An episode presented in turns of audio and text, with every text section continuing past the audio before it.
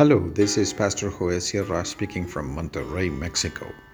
Thank you very much for listening to this brief devotional reflection. May the Lord be with you today and always.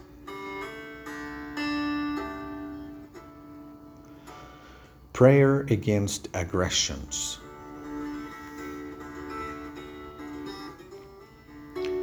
Let's read in the book of Nehemiah, chapter 4, verses 7 through 9 in the New International Version.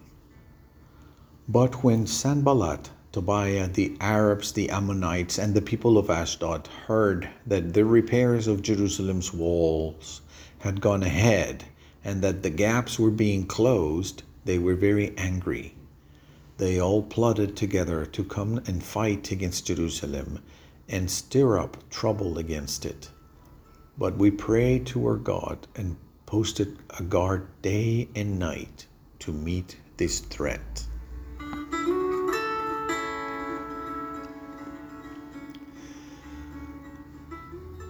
The theme of the book of Nehemiah is reconstruction.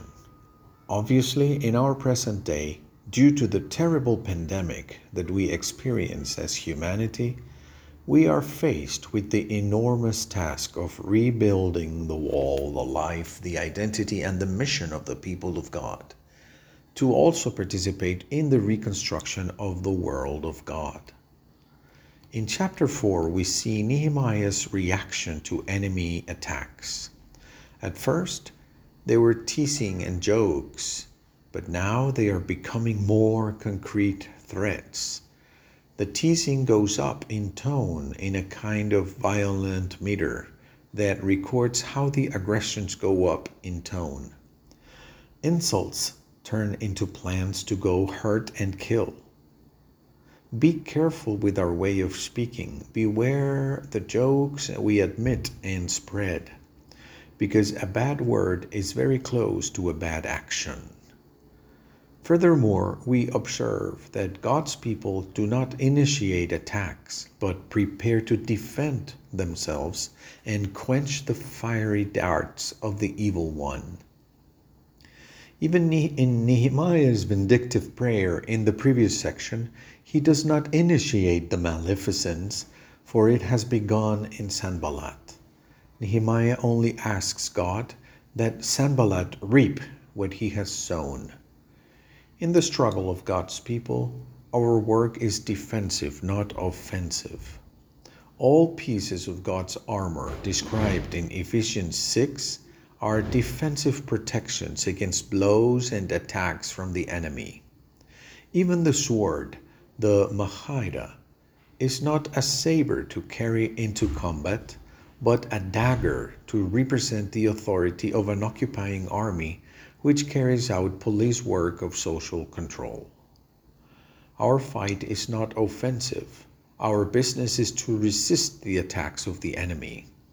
These attacks come from all four flanks. They are problems, doubts, temptations, and fears. The first thing God's people do in the face of these four attacks is to pray. In the midst of the conflict, I will lift my eyes to the mountains. Where will, where will my help come from? Where will our reinforcements come from? Our help comes from the Lord, who made heaven and earth. They are invincible reinforcements to overcome problems, to integrate doubts, to resist temptations, and to overcome fears. In the face of attacks, prayer. But it is a prayer in balance with action. Nehemiah's prayer is accompanied by actions of, re- of organization and defensive strategy. It is unceasing prayer because it is awareness of the presence and support of the Lord who is always close, God in every minute, Christ in our resting and Christ in our rising. But it is also a coordinated response it is action. They set up guards and shifts day and night. Prayer is useless. prayer, prayer is useless without action. And in the same way, action is useless without prayer. Both are necessary and in balance.